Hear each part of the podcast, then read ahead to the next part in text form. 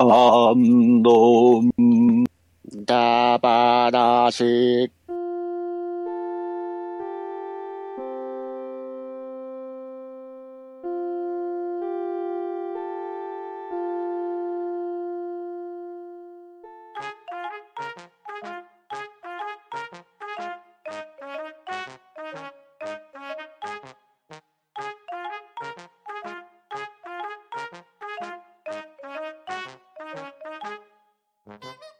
やあ、みんな、こんにちは。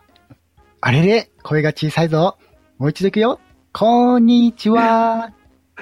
こんにちは。こんにちは。こんにちは。はい。じゃあ今日はハッシュタグ読みやっていくよ。じゃあ出席を取るから、えー、今日履いているパンツの色か、昨日食べた晩ご飯を答えてください。じゃあ行きます。はい。ガーネットさはい、ガーネットです。昨日食べた晩ご飯は、鶏肉の、えーネギソースだれです。ん。はい。じゃあ、とめきちさん。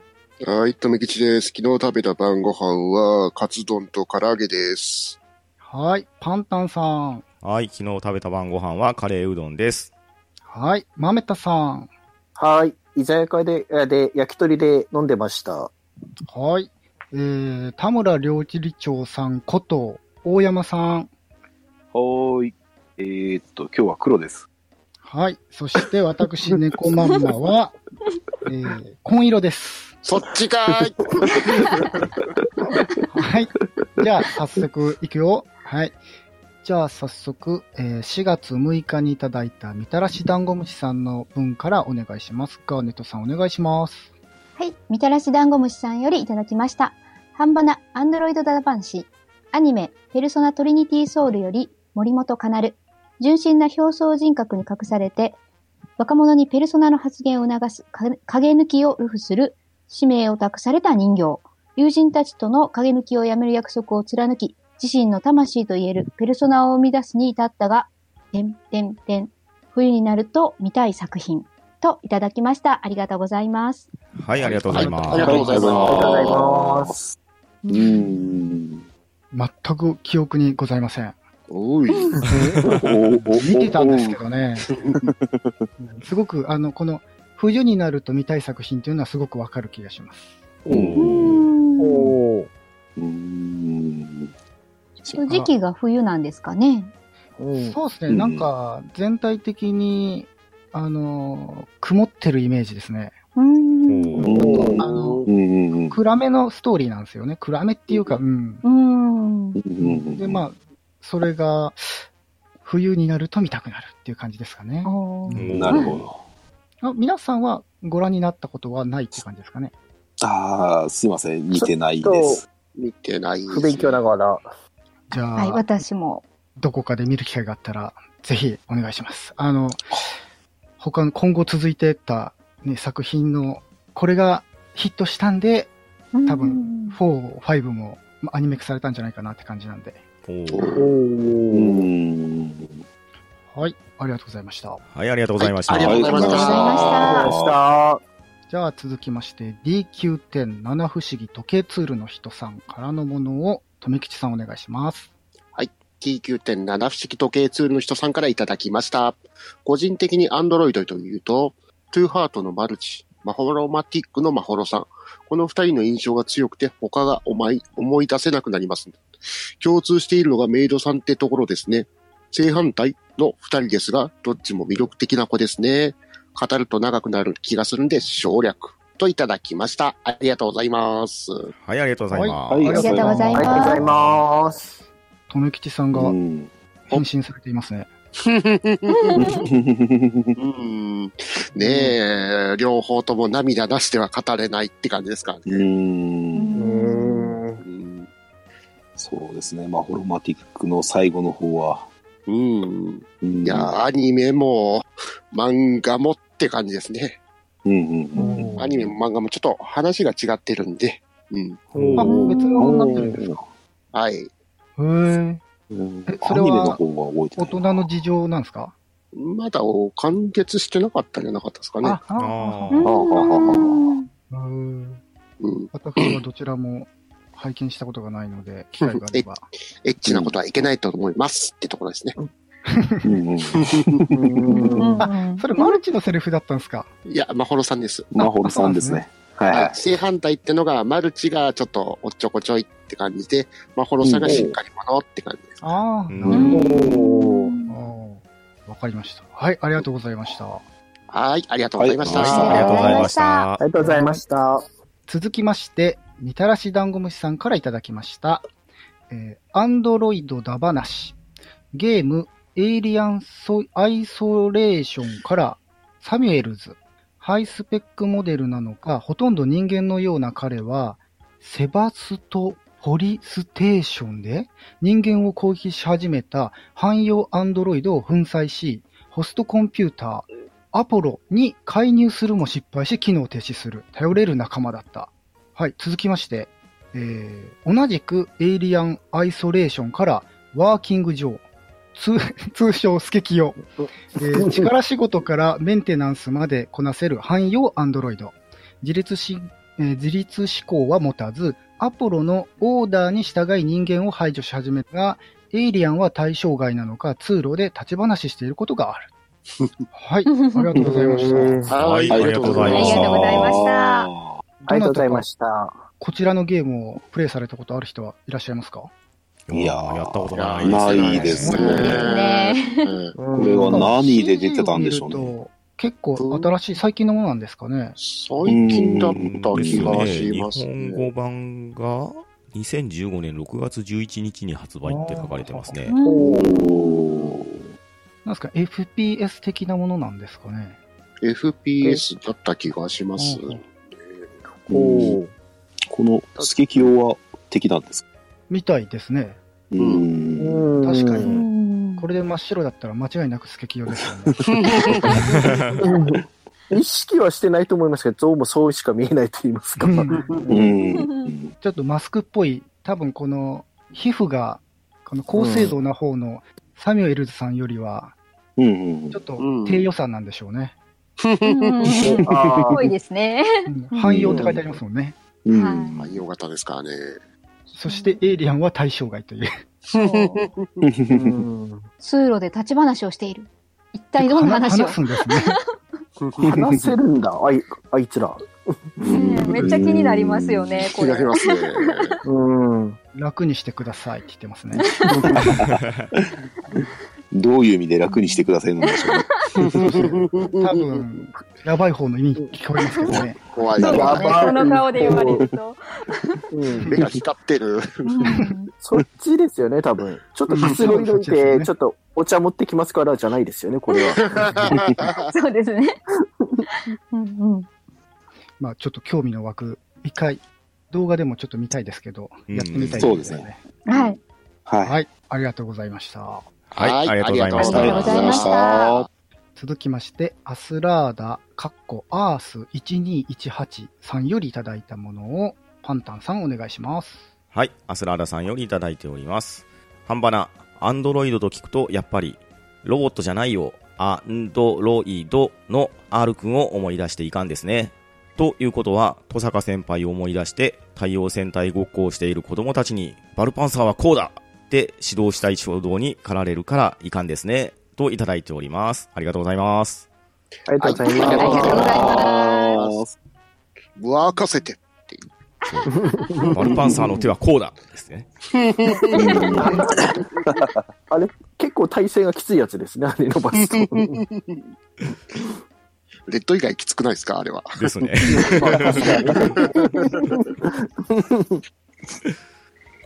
私は読んだことがないんですけど、はい。この中に出てくる、こういう太陽戦隊っていうキャラがいるんですね。いやう、んそのまま、もうそのまんま太陽戦隊サンバルカンなんですよ。サンバルカンとああ、か。はいはいはい。あ、そっちなんですね。ええはい。なるほど。R っていうのが、あの、ああっちと勘違いしましたかね。ん？あの、何でしたっけ。究極超人 R とはまた別いや、一緒です、一緒ですい。や、一緒です、一緒です。それです、それです。はいはい。じゃあ別の話なんですね。究極超人 R の中で出てくる戸坂先輩っていうものすごく強力なキャラクターがいてですね。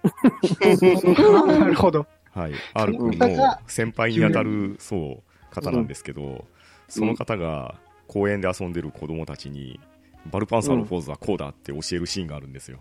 あ、なうるほど。わかりました。じゃあ今度、ネカフェでちゃんと勉強してまいります。今度お会いした時に貸しますね。わかりました。ありがとうございます。はい、ありがとうございました。はい、ありがとうございました。はい、ありがとうございました。ありがとうございましありたがとうございました。はい、続きまして、エリムさんからいただいたツイートを、まめたさん、お願いいたします。はい。エリムさんからいただきました。アンドロイド界で操作が押されていたデータ詳細が飼っていた猫の名前はスポットですね。と続きまして、その後の映画では感情チップによる恐怖心をダダ漏れされることをして、感情チップを止めろと、やはりピカード艦長に叱られる場面があり、緊張感のある場面でしたが、思わず笑ってしまいます。他にも、睡眠不要なはずなのに、寝て夢を見るなどのエピソードもあります。はい、続けて、R2D2 は、あの小さいボディのどこにしまってあるんだというぐらいに小道具が出てきますね。網にかかって空中に吊り下げられた時に、回転の子出して網を切って脱出するも、そのまま落ちるなど、ドジなところが人間的で面白く、好きなドロイドですね。といただきました。ありがとうございます。はい、ありがとうございありがとうございまはい。えーと、データ少佐が飼っていた猫の名前はスポット。うん。これは、はいガーネットさんに伺ったらいいですかね？はい、あの、スタートレック、ネクストジェネレーションズの、あの、に登場するアンドロイドのデータ少佐が飼っている猫さんの名前が、えっと、スタートレックのファーストシーズンにあたるスポックの名前をもじってスポットになってましたあー。なるほど。うんなるほはど。はははこの猫ちゃんは生なんですね。はい、あの、普通の猫ちゃんです。あ、生なんですね。生ロボットではないです。生、生、生って。まあ、アンドロイドも生を飼っちゃうぐらいなってことですね。うん。そうですね。あの、人間の心理を学ぼうとしてるので、人間はペットを飼う。だから僕も飼ってみようみたいな経緯ではい。ん。で、そのスポットの名前をつけるところ、くだりはあったんですか？その、どそうだったんですかね。ちょっと私の記憶では、あの、あったかどうかはっきり覚えてないんで、申し訳ありません。勉強不足で。やいやいやいやいやいや。うん。で、感情チップですか？そうですね。これは、はい。うん。禁断の感情チップです。うん。はい。我々も感情チップが止めれればいいんですけどね。そうですね。いやいやいややいやいやいやいやいや生身。何があったんですか？何が？何が？まあ、なかなか生ものも大変ですね。そうですね。そうですね。生もの言わない。そして、R2D2 のあのうん。小さいボディにどこにしまってあるんだという。うん。実際、どうなんですかね？あの、よく、なんか設計図というか、断面図というかありますけど、ちゃんとそういう空間が作られてるんですかね？ああ、そう。あ、そういうのは確かに見たことないですね。あの、そういう設定資料みたいなのは。はいはいうん多分なんか、結構マニアな人なら持ってそな。そううですね。もう、ありそうですね見てそうな感じね。う。うんん。作品やればやるほどいろんなパーツがついていくイメージが。でしたね。うん。空飛んだ時に空飛んだっていう。うん。おーみたいな。なんか作品ごとに中身変わってそうな気はしますけどね。なんかだんだんバージョンアップしてるか。うん。あ、なんか持ち主によってカスタマイズできる場所があるみたいで、ルークが持ってた時はライトセーバーを格納しておける、あの、あ場所があったり、確かあの、ドリンクホルダーも、あの、ルークの世代の時にはえ、確か完備されてて、ドリンクを取り出しているようなシーンが確かあったように記憶してるんですけども、うん。うん。はい。いいのか、そんな使い方でっていうね。便利ですね。はい、もう万能です、R2D2 は。はい一家に一台欲しいですね。はい。はい、ありがとうございました。はい、ありがとうございました。ありがとうございました。はい、続きまして、ベギラゴンタさんのものを田村料理長お願いします。はい。ベイラゴンタさんよりいただいております。おそらく初めて好きになったアンドロイドは、のび太と鉄人兵団のリルーといただいております。はい、はいありがとうございます。はいありがとうございま。す。泣く。うんうこれう。は、これやばいの来たな、本当に。ねえ、本当まですよ。たね、この映画の最中にかかってる音楽とこのセリフが、あうわうわうわうわ、やめてやめてやめて。が。そん、そんなに素晴らしいんです。素晴ら見てないしいで。ですすが。これは、本当名作ですよ。うんあの、リメイク版はないんですか？あの、最近のシシリーズ。あ、あ、あります、あります。ありますあるはずですね。うんそれはあの、どちらを見た方がいいんでしょうかこれ？やっぱオリジナル版がおすすめですうね。んはい、うん私もですね。はい。ねまた変わったかわかんないですけど。うん。うんその前のエンドロール前のあのね、あの、うん。実際に天使になった彼女がっていう。やめうんうんてそれ以上やめてじゃあ、ちょっと今から伝え行ってまいりますんで、あとよろしくおう願いします。んいらっしゃいますね。もうちょっと待とうか。もうちょっとね。はいありがとうとございま私した。、私もあんまり記憶がなかった。見よう。一緒に見ましょう、一緒に。みみんなで見ましょう。はい。はい、続きまして、えー、みたらし団子虫さんからいただきました。えー、ガーネットさんお願いします。はい。みたらし団子虫さんよりいただきました。半ばな、アンドロイドだ話。ゲーム、走行の騎兵、スペースグリフォンのラウツェン。銀河万丈、声の情報担当。ふむ、間違いない。奴はアンドロイドだ。その通りでした。上品な喋りの銀河万丈はね、多分仲間をかばって自爆するよ。その通りでした。ジム、あなたは生きてください。ラウツェンといただきました。ありがとうございます。はい、はいありがとうございます。はい、ありがとうございます。わからないっす。見、見たことがないっす。私も存じ上げませんね。ここれ、ゲームでしたっけ？アニメ？じゃあ、ゲームって書いてありますね。大山さん。はい。え、一言、こちら、銀河番長さん、お願いしたいんですけど。難しいですね。今日はちょっと喉の調子がよろしくないということで。ふむ、間違いない。やつはアンドロイドだ。あー、ダメだ。手はダメです。さすやまさん。あありがとうございました。笹山さん。ゲーム、はいゲームしかないんですかね？これは。原作とかどうはないんですかね？なんですかね。検索するとドリキャスのソフトが検索に引っかかるですね。えー、じゃあ本当にゲームオリジナルの作品なんですね。あ、でも PC98 用アクション RPG とも書いてありますね。僕ですねハムレットっていうゲームの派生ですか？移植作品がスペースグリフォンン。BF9 って書いてますね。うん。で、でその、すね。また別なんですか？この、走行の騎兵スペースグリフォンってのは。どううーん。うん。ドリームキャスト及び Windows 用移植作品と書かれてはいますね。うん。うん。我々勉強不足でしたね。ですね。うん申し訳ございませんね。。うん。かでも、銀河万丈さんのアンドロイド、うん、気になりますね。気になりますね。うんじゃあ、ドリキャス持ってる方は、よろしくお願いします。PC98 が現役の方は、いらっしゃるんですかねでもそもそも PC98 版に声当たってるんですかねどうすかねあ。後期だったら98可の時。代は怪しいような気がしますね。どうでしょうかね。あれですよね。あの、音声ありましたっけ？フライフロッピーでガッチョンゴッチョン、ガッチョンゴッチョンって、20万が入れ替え入れ替え。ちょっと大きめのやつをですね。ちょっとなかなか音声データまでの余裕があるかどうかっていうところですね。ですうんね。ですね。はい、ありがとうございました。はい、ありがとうございましありがとうございましたた。ありがとうございました。はい、続いて、えー、月島さんからのお便りを、とめきちさんお願いします。はい。月島さんからいただきました。121回拝聴アンドロイドというと子供の頃見たバギーちゃんを思い出します。随分ポンコツだなと笑っていたら、最後は静香ちゃんのために手のひらに乗ったネジを見て号泣しましたね。それ以来すっかりロボットの別れに涙腺が弱くなりました。といただきました。ありがとうございます。ありがとうござはいい、ありがとうごます。ざいありがとうございます。こっちも来たよ。こっちもルイス。何この今日のルイセンテロこれ。ビセンテロ。まさに。いやーね。ありましたね、こですよれ。ね。ですね。海底祈願場か。はい。回転祈願所です。うん。すいません、正直な話、子供の頃しか見てないんで、全く覚えてないんですよ。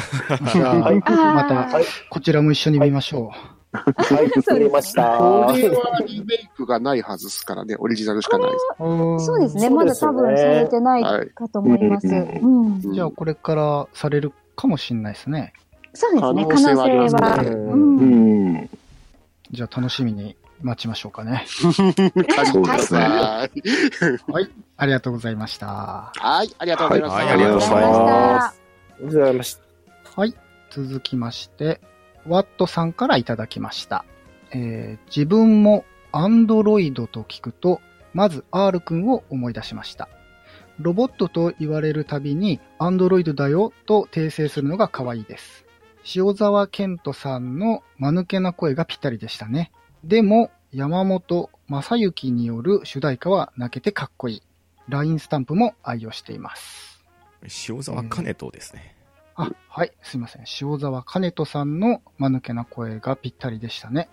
うんはい。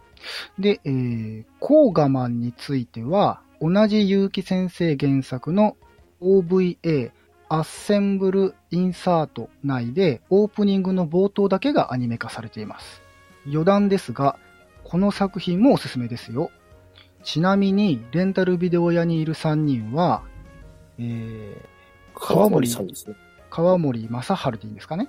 川森正治氏、えー、出淵優伊氏豆、、伊豆、伊豆淵さんですね。伊豆淵優氏ですかね？うんはい。結城先生がモデル。えー、コーガマンの歌はこちらで最後まで聴けます。えー原作とは微妙に歌詞が違うんですけどね。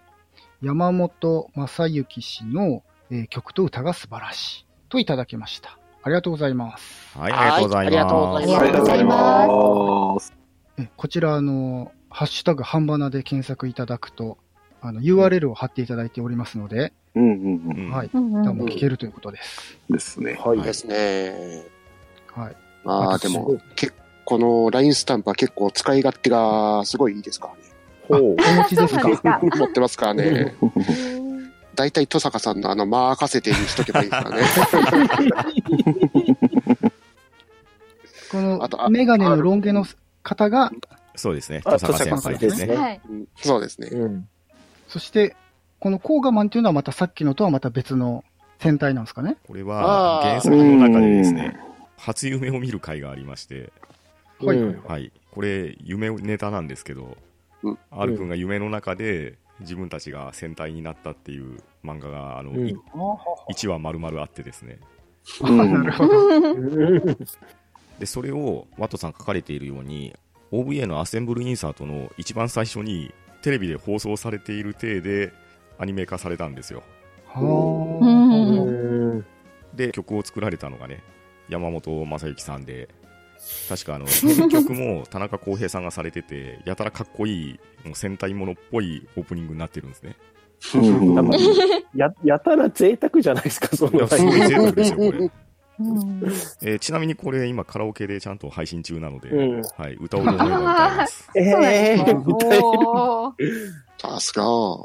すごいっすね、これ。山本正幸さんに、えっと、川森さん、マクロスについて、伊豆淵さんってニューガンダムの人ですよね。あとは、これ。そうですそうでね。すね。うん。ガンダム0080とかのうんメガテサとかはいはいはいですよね。はいはいはいはい。まあ、今後ね、あの、パトレイバーとかでも協力体制ありますしね。うんはいはい結構、うん結城先生ユニバースみたいなうん作品の中でいろんなもんが出てきたりっていうのはよくやってますよ。ですね。うんうん。はい。ネカフェで読むのが楽しみになりました。ありがとうございました。はい、あはいりがとうございました。ありがとうございましたありがとうございました。ありがとうございます。はい。続きまして、ポンタチビタさんからいただきましたお便りをパンタンさんお願いします。はい、ポンタチビタさんよりいただきました。ハンバナ。名古屋弁で思い出すアンドロイドはこれと言いまして、えーこれは2-3ですね。逆転一発マンの、うんはあああ、名古屋弁これ懐かしいですね。うんう。ーんう。ん。しかもお声が山本正幸先生ですね。うそうそうそう。はい。名古屋弁だったのか。ロボットなのに歌がうまいという。ー うん。ネーミングがあの逆転一発マンって大体野球から来てるんですよね。ですね。あ、そうっしたね。うんはい。で、あの、2ストライク3ボールの略で2-3っていう名前がついてて、うんで、ああ、なるほど。このあたりもあの、R2D2 とか 3PO をもじってついてるっていう、そういう流れですね。うん。すごい意識してますよね。なるほど。しかもあの、胸のところがカセットテープだったそうそうそうですよね、そう確か。本当だ。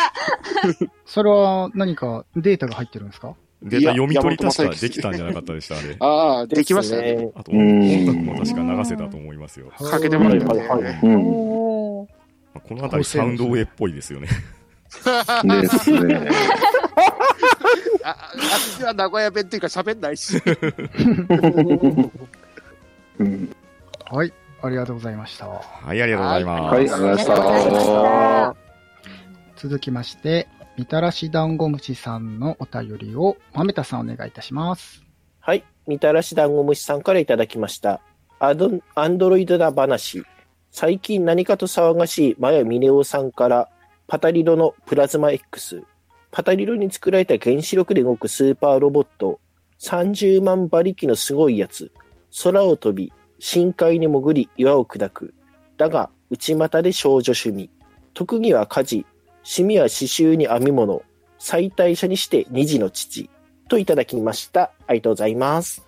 はい、ありがとうございはいます。ありがとうございます。懐かしい。懐かしいプラズうんマイクス。懐かしい。この決めポーズの AX っていうのすっごい記憶に残ってるんですよね、これが。うんですね。うんううん。ん。ただこれ、最大者、あ、子供微妙にロボな顔してましたっけ？こんな感じで。うん、アフロエイティと、うん。ねはい。うんうん。これ、奥さんもロボットなんでしたっけ？どうなんでしたっけ、アンドロイドですよね、確か。そうですね。あそうですねはい。アンドロイドですね。うんうん。うん。これ、の、この、いただいてる画像の馬のになって、乗ってるのがお子さんなんですか？それともこれはパタリロ？いや、これ子供じゃないですか。え、これが、あそうですの、はい。うん。はあはじゃあこ、これが奥さんってことですか、うん。うんはい、奥さんそうそうですね。。アフロエイティですよね。はい。なんだ、てっきりアフロなのかと思ったら、アフロディーテの方のアフロですかね。そうです。そうですね。うん。う。うんん。わかりました。はい。ありがとうございました。はい、ありがとうございます。はいありがとうございましありがとうございましたた。はい。続きまして、体調の悪い隊長さんからいただいたお便りを、えー、大山さんお願いします。はい。えー、体調の悪い隊長さんよりいただいております。半端なアンドロイドだ話。思い出のアンドロイド一本といえば、私が中二病を発症していた頃、大好きだった松本零士先生の著者を次々と買い込んでいた時期に出会った一冊、セクサロイドの登場人物、いや、登場アンドロイドのユキです。えー、続いて、R 田中一郎も好きですよ。R 君は本編漫画よりレコードやカセットテープで販売されたラジオドラマがイメージ強いです。当時、コミケ参加の道中に車内で聞いて一緒に移動した10台の車も 全部 R 君関係のカセットだった。どの車も一緒と苦笑いした遠い思い出。えー、っと、さらに続いて、そしてコスプレは爪入り制服に下駄に日の丸、えーセンス、会場に響き渡る騒音レベルの下駄の羽音、後に下駄禁止になった。相方は原子力マークの T シャツにミラーサングラスで粉砕バット、プラ製だったが禁止になるを持って走り回っていた。ありがとうございます。はいありがとうございますありがとうございます。実なるほど。際にこの格好をされてたってことですね。うーん。うんコスプレはっていうのは、うん。その、コスプレの会場でっていうことじゃないですよね。えー、まあ、G ですね。コミケに行かれたってコミケから、はそういうことですか。はははは。いや、だから。学校でこの格好をみんなしてたのかなと思って。これだからは コミうん。い。コミケ会場で長物が禁止になったのは、ある意味体調の悪い隊長さんのせいだとか。うん これ、あれですかね、粉砕バットでホームランとかやったんでしょうね、多分。やりたくなりますよね、うんこれは。気持ちはわかりますが。で、ホームランのホームルっていうのは漢字でホームルですからね。なるほど。恐ろしこれい。、これあれですかね。ああ、そっか。コスプレの流行りかけぐらいなんでしょうかね。ああ、走りだったんですかね。ですし、R だとやりやすいってっていうのもあるんですかね。うんこれ爪入りですから。うん。です。ね。下駄ですしね。日の丸センスも探しはあると思うんですからね。うんですね。い。ですね。うん。まあちょっと話飛んでますけど、ね、こう松本零士先生のセクサロイド。うんうんセクサロイド。大山さんといえばですよね。でもセクサロイド結構古いですよ。うんううん。ん。元が。そうですね。う。うんん、私生まれる前です。ですよね。そこが拾えるのがさすが体調の悪い隊長さんということですね。ですね。さすがですね。あ、でも Amazon の URL が貼ってあるってことは、アニメが合ってたんじゃないかな。買えるってことですね。なんか一応、Kindle が出てきましたが、うん。リメイク、うんリメイク作品とかありますからね。うん。設定も一緒なんですかね多少変えちゃってるんですかね多分一緒だと思います。一緒だったような。多分、Kindle 版だから、そのまんまじゃないですか。電子書籍になってるだけじゃないですかね、うんこれは。そう。さすがにネカフェには置いてないですかね。うん ちょっと厳しいかもしれないですね。うん。じゃあ、Kindle 版で機会があれば読みたいと思います。はい。はい。はい、ありがとうございました。はい、ありがとうございましたありがとうございました。ありがとうござい。ます。はい。えー、続きまして、ワットさんからのお便りをガーネットさんお願いします。はい。ワットさんよりいただきました。R2D2 は自分も大好きです。どれぐらい好きかというと、Twitter とインスタのアカウントで使用している共通のユーザー名に R2D2 を含ませているぐらいです。スマホのロック画面も R2D2。グッズもいろいろ集めていますが、中の人であるケニー・ベイカー氏のサイン入りフィギュアはお宝です。えー続きまして、えーこれは体調の悪い隊長さん宛てに、えっ、と、リプされたものですね。えーはいコスプレしてたんですね。見てみたかった。自分は高校の文化祭で、県立地球防衛軍の下っ端のコスプレならしたことがあります。笑い。えー写真は撮ってませんでした。日の丸センスといえば、R 完全ボックス1に専用ケース付きの R センスが付いていましたね。といただきました。ありがとうございます。はい、ありがとうございます。ありがとうございます。本当ですね。ID 入ってますね。そうなんですよ。はい。おーって思いました。う んじゃあ、これでインスタも探せば見つけられますね。かもしれないですね。はい。うんそして、サイン、サインを。はい。うん。これはなかなかレアですよ。すごいですね。おー。どうやって手に入れたというか、ご本人に書いてもらったんですかね。そうですよね。多分、来日された際なのか、もしくはワットさんが向こうへ行かれた際なのか、ね、ちょっと気になるところですけども。そこ気になりますうね。だから鑑定団に出してほしいですね。えー なかなかのいい値段つきますよ。うんつきますよね。うんそして、えーっと、コスプレを県立地球防衛軍の下っ端。これはすごいチョイスですよ、これは。うん。懐かしこのい。これ安永光一郎さんですねですです。すごいインパクトが。うんうんセンスがあのうんー、センスは昨年発売されたボックスの付録でついてましたね。ついてました。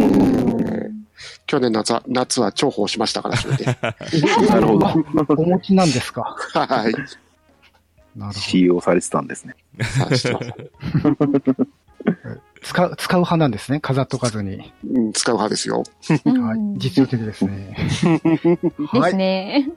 はい。ありがとうございます。はい、はいありがとうございます。ありがとうございますはい。続きまして、えー、川又さんからいただいたお便りを、とめきちさんお願いします。はい。川又さんからいただきました。我が地元の道の駅には予約さえすれば誰でも旗織る機の体験をできる施設があります。完成したものは持ち帰れますし、道の駅とでは、あ、道の駅でというのは珍しいのではないかと自負しております。といただきました。ありがとうございます。はい、ありがとうございます。ありがありがとうございますありがとうございます。この写真のやつは組紐ではないか。であれ折られてるんでしょうね。うんで多分そうですよね。うん川又さんがご自身で折ったやつですかね、その体験で。なんしです。ですかうね。ん。いや、すごい綺麗ですね。ねえ、ううん。旗織り機でやるんですよね。ガッチョンガッチョン。そうですね。多分ですね。うん。えーこんな模様にできるんですね。うんですねうん。は糸通してガッションガッションしてってやってってことでしょうけど。うん。うん。うーん。あ昨日だったかな？かぐや姫見たんで、かなりタイムリーな、すごく、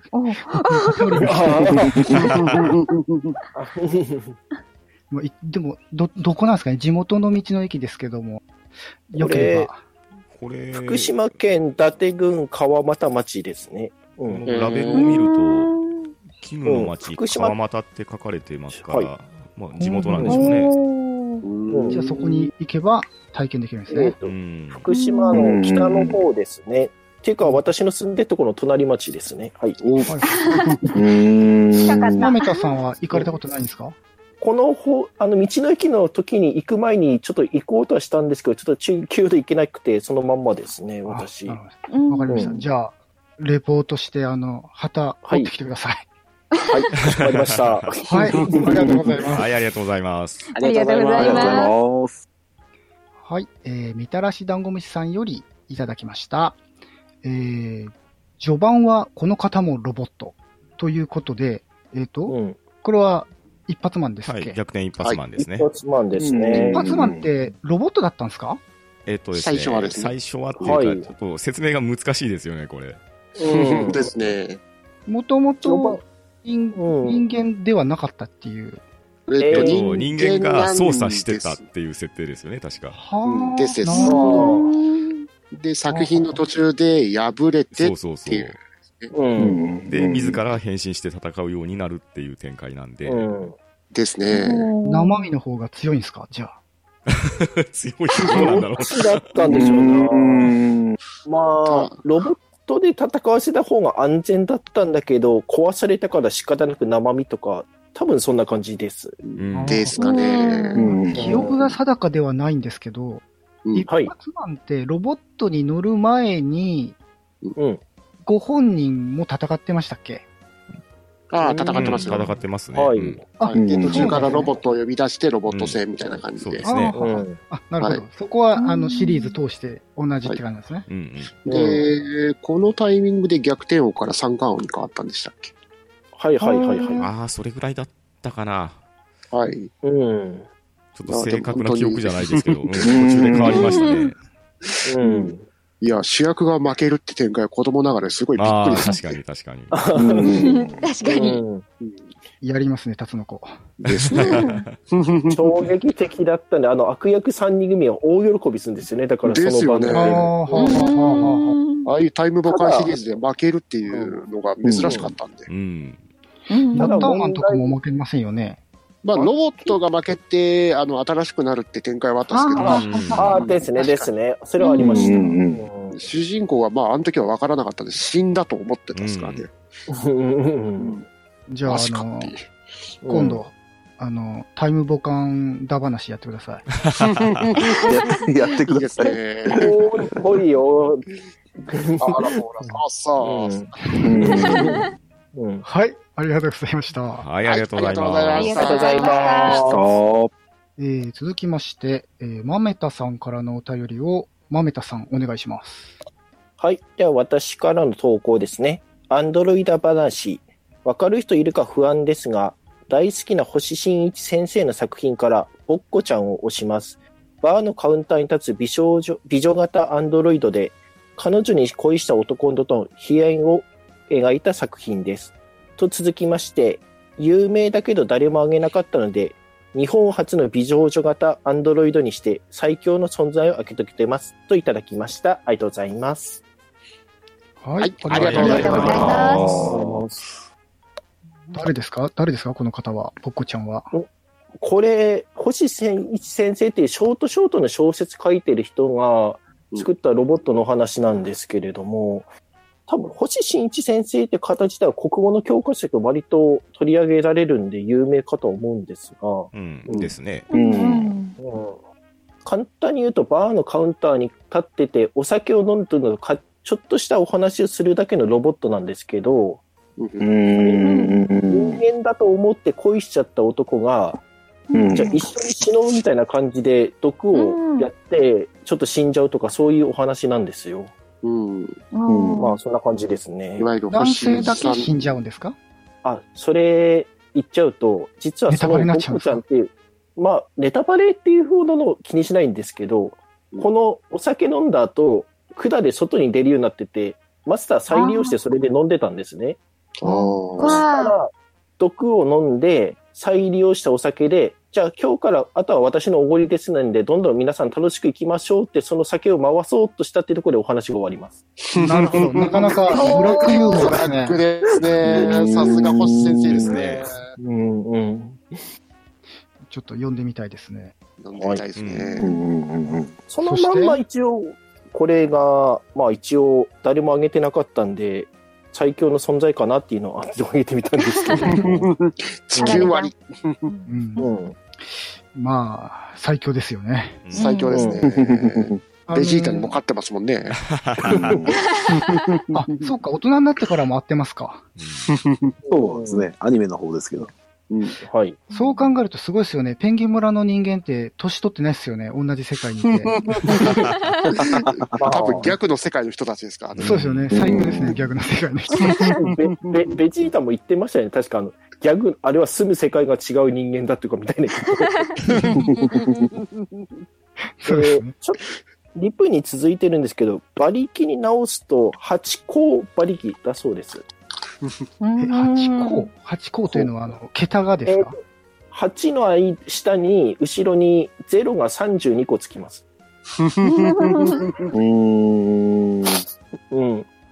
く空想科学読本ってやつで地球を割るためにはそれだけのパワーが必要だっていう計算結果あーなるほどあそこは真面目に計算しすぎですから。でしたね。はい、ありがとうございました。はい、ありがとうございました。ありがとうございましたはい、続きまして、体調の悪い隊長さんからのお便りをパンタンさんお願いします。はい。体調の悪い隊長さんからいただいております。半ばな。ウランちゃんのことも忘れないであげて、最強じゃないけど10万馬力だぞ、といただいております。ありがとうございます。はい、はいありがとうございあます。りがとうございます。ありがとうございます。ウランちゃんってなんで作られたんでしたっけ？ご存知の方います？うん。あともう理由はあ妹ですよね。でしたっけ？アトムが一人でかわいそうだからとかですか？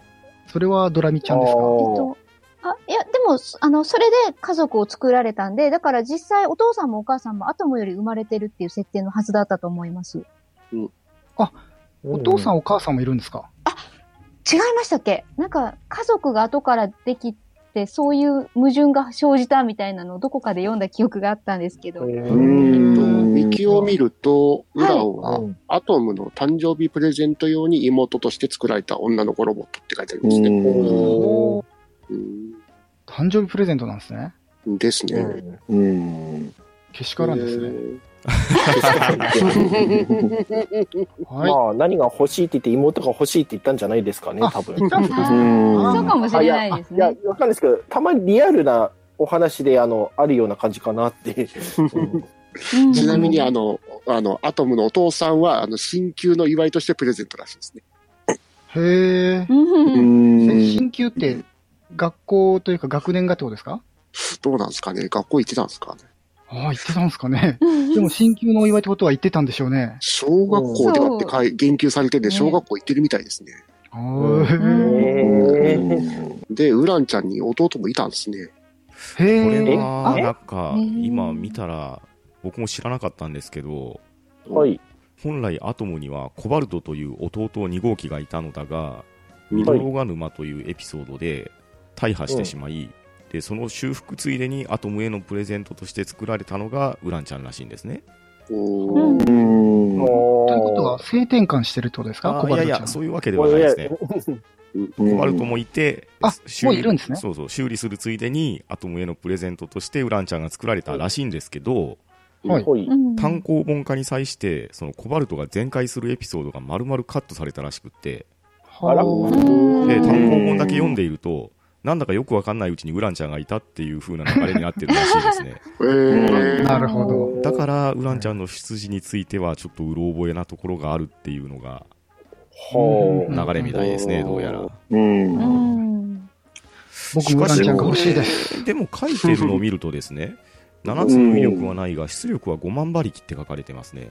うん。ということは、アトムの半分ですね。うんえー性格はおませで乱暴でわがままな、まあ要するに手塚作品ロリのテンプレットが書かれてますね。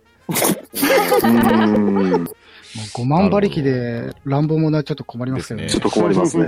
ちょっと、死んじゃいますねうん半分って言っても十分すぎるほどありますよね。